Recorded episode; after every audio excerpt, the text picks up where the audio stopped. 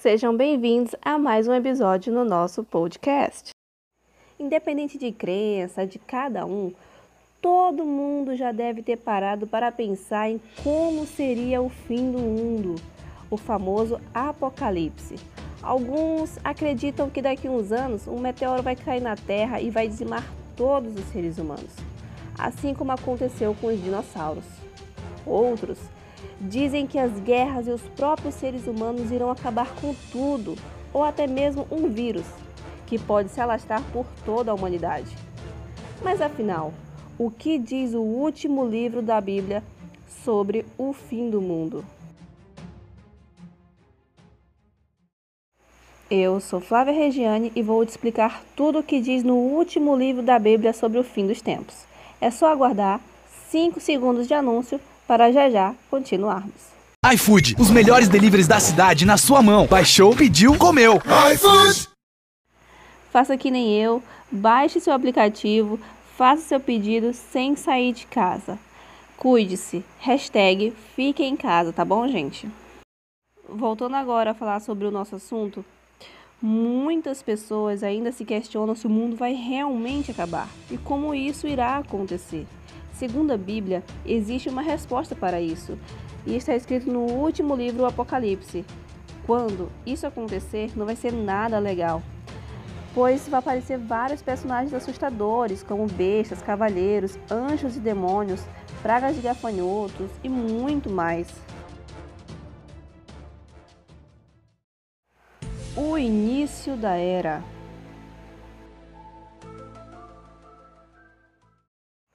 Lá no início da era cristã, existia uma grande opressão do Império Romano que perseguia a comunidade judaica cristã do Mediterrâneo.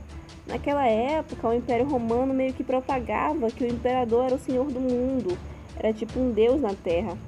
Mas não era isso que os cristãos, por sua vez, acreditavam, pois para eles o Senhor dos Senhores era Jesus.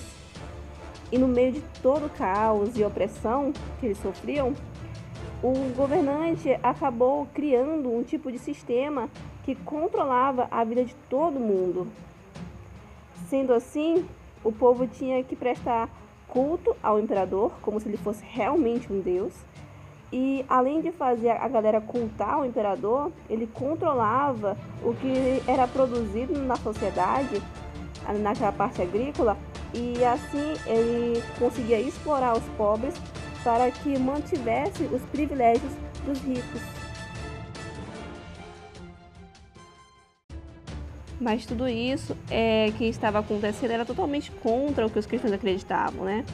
Já que eles compartilhavam seus bens e ensinavam para todos que todo mundo era igual, independente de classe social e tudo mais. E foi aí, com essa divergência de ideias, que os romanos começavam a perseguir os cristãos. E foi nesse contexto, nessa época marcada por violência e hostilidade, que João, o profeta, e quatro evangelistas teriam escrito o então o último livro da Bíblia, o Apocalipse, né? O Apocalipse.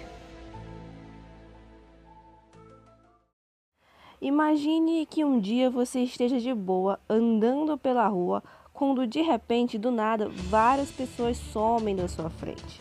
Ou então você olha para o lado, olha para o outro e as pessoas começam a desaparecer. E você vê que a cidade está ficando praticamente vazia. Mas você percebe que não foram só as pessoas ao seu redor que desapareceram, e sim várias pessoas do mundo inteiro ficando no chão apenas suas roupas. Então, rapidamente, o mundo se transforma em um caos. Vários acidentes começam a acontecer, porque pessoas que estavam dirigindo carros ou até mesmo fazendo uma função como pilotando o avião simplesmente desaparecem. Hospitais lotam por causa dos acidentes e o pior, vários médicos e enfermeiros também somem. Com tudo isso, o desaparecimento e o caos seria apenas o início de todo o apocalipse. E esse começo dessas pessoas desaparecendo seria chamado de o arrebatamento. E depois de acontecer o arrebatamento aqui na Terra, que no caso seria a salvação é, dessas pessoas, né, antes do Apocalipse, Jesus, depois, né, lá no céu, ele teria um livro muito especial em mãos, que teria sete selos, que quando ele abrisse cada selo, uma coisa terrível aconteceria aqui na Terra. E os quatro primeiros selos, ele chegava a trazer os temidos quatro cavaleiros do Apocalipse, que assim que libertados, iriam direto para a terra. Então, em meio ao cenário de guerra, desordem e fome e muita morte, Jesus abre o primeiro selo. Aguarde aí rapidinho 19 segundos de comercial e já já voltamos.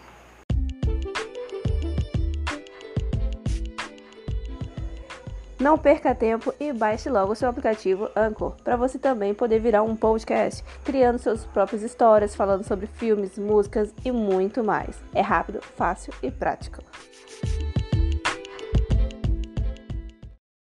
O livro dos sete selos. Em meio a tanto caos aqui na terra, Jesus decide abrir o primeiro selo. E em seguida chega o primeiro cavaleiro do Apocalipse, que ele vem direto à terra, montado num cavalo branco, com um arco na mão e uma coroa na cabeça. Esse primeiro cavaleiro representa o anticristo. O anticristo surge no meio do caos, como se fosse um líder, alguém de cargo político muito importante e poderoso. E com sua grande sabedoria e com o dom da palavra, esse cavaleiro acaba convencendo os grandes líderes a criar um novo tipo de governo. Mas também outras pessoas acreditam que esse cavaleiro é, simbolizaria o Jesus Cristo. Depois da chegada do primeiro cavaleiro, Jesus abre o segundo selo, que faz vir o segundo cavaleiro para a terra. Esse veio montado num cavalo vermelho se segurando uma espada. Ele veio para a terra para tirar a paz das pessoas e também para instalar uma guerra ainda maior, fazendo as pessoas lutarem umas contra as outras. Depois de tudo isso, o terceiro selo foi aberto e o terceiro cavaleiro do Apocalipse apareceu, trazendo assim a fome para o mundo. Ele chega no cavalo preto e com uma balança nas mãos fazendo ofertas exorbitantes, o que significaria a escassez dos produtos e por isso a fome. Ou seja, galera, nessa altura do campeonato, a terra já estava uma bagunça, várias pessoas já estavam brigando, é, passando fome. E para se aproveitar de tudo isso, um governo ou algo do tipo começa a se unificar, dominando a terra. Tudo assim estaria muito caro e as pessoas teriam dificuldades de se alimentar causando assim a fome no mundo.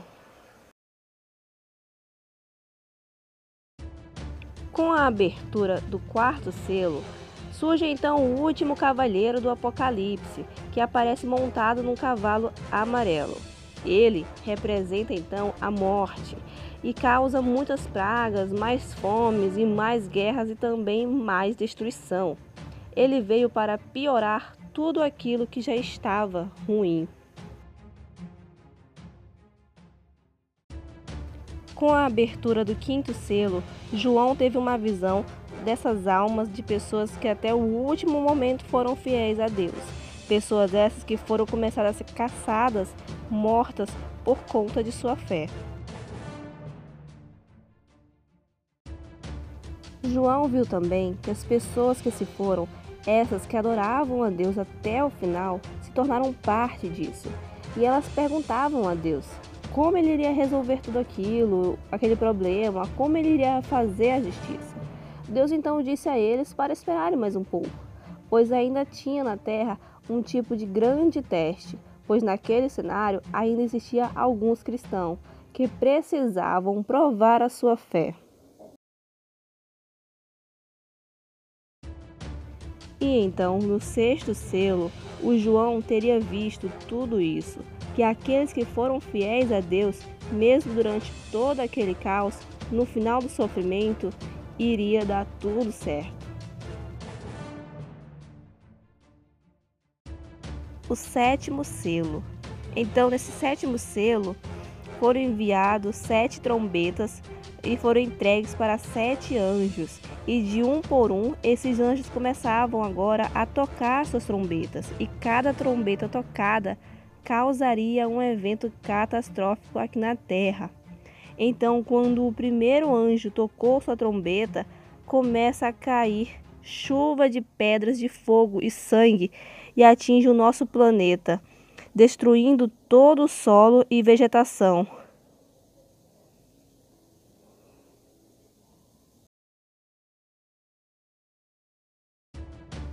E ao som da segunda trombeta, um grande meteoro é lançado nos mares, destruindo assim um terço da vida marinha e causando assim mais estrago no mundo, como tsunamis, terremotos e muito mais outros eventos.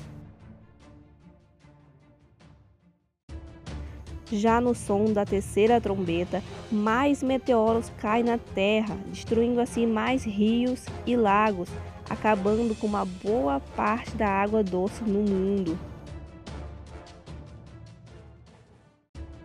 Ao som da quarta trombeta, um terço das estrelas, Sol e Lua perdem o seu brilho e o céu fica completamente escuro. Mesmo assim, diante de tanto caos, toca a quinta trombeta, liberando uma praga terrível, uma grande praga de gafanhotos que atacam e torturam toda a humanidade.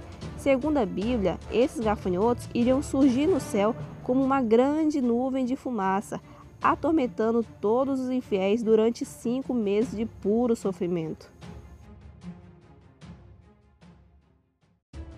Na sexta trombeta é liberado um exército de demônios que vai dizimar um terço da humanidade. E segundo a Bíblia, Israel seria o único lugar seguro em meio a essa situação. Nesse tempo, a besta ou Satanás vai se reunir com toda a sua força e entrar em guerra com Jerusalém. E até então, quando essa guerra começar e Israel tiver no seu pior momento, prestes a ser destruída, Jesus vai voltar à terra com seus exércitos no céu para livrar a terra do anticristo e dos seus seguidores. Nessa batalha, o anticristo perde e é preso, acorrentado no abismo por mil anos. Depois chega a nova era, o reino de mil anos, entre outras palavras, durante mil anos a paz e a calmaria iriam reinar sobre a terra. Mas para apenas poucas pessoas que resistiram. Só que no final, depois que passasse mil anos, o anticristo seria solto, podendo sair da prisão por um curto período. Só que, segundo as visões de João, não se sabe o certo quanto tempo seria esse curto período que ele ficaria aqui na Terra. Nesse curto período, ele tenta mais uma vez se reunir seu exército para enfrentar Jesus. Ele então iria tentar invadir Israel, levando suas tropas para o sul, onde fica atualmente o norte da África, incluindo o Egito e Líbia. Daí começa o último e épica batalha final entre o bem contra o mal. A batalha final. Deus envia fogo dos céus para destruí-lo. Satanás, então, é lançado no mar de fogo e enxofre, onde ele ficará por toda a eternidade. Segundo a Bíblia, depois de tudo isso, é aí que acontece o famoso juízo final, onde os santos vão para o céu e os pecadores vão para o inferno. Depois disso, o sol volta a brilhar e surge um novo mundo, com uma nova vida de paz e tranquilidade. Segundo a Bíblia, seria uma nova terra criada por Deus, e neste momento surge o reino do bem, onde nessa terra os novos habitantes viveriam felizes e em paz depois do apocalipse. E segundo a Bíblia, Deus também está constantemente convivendo com eles e que todas as pessoas vivem juntas e compartilham as coisas boas do paraíso. Diferente da nossa terra, lá não existe tristeza, dor e muito menos sofrimento. Lá também não existe luto, pois as pessoas não morrem.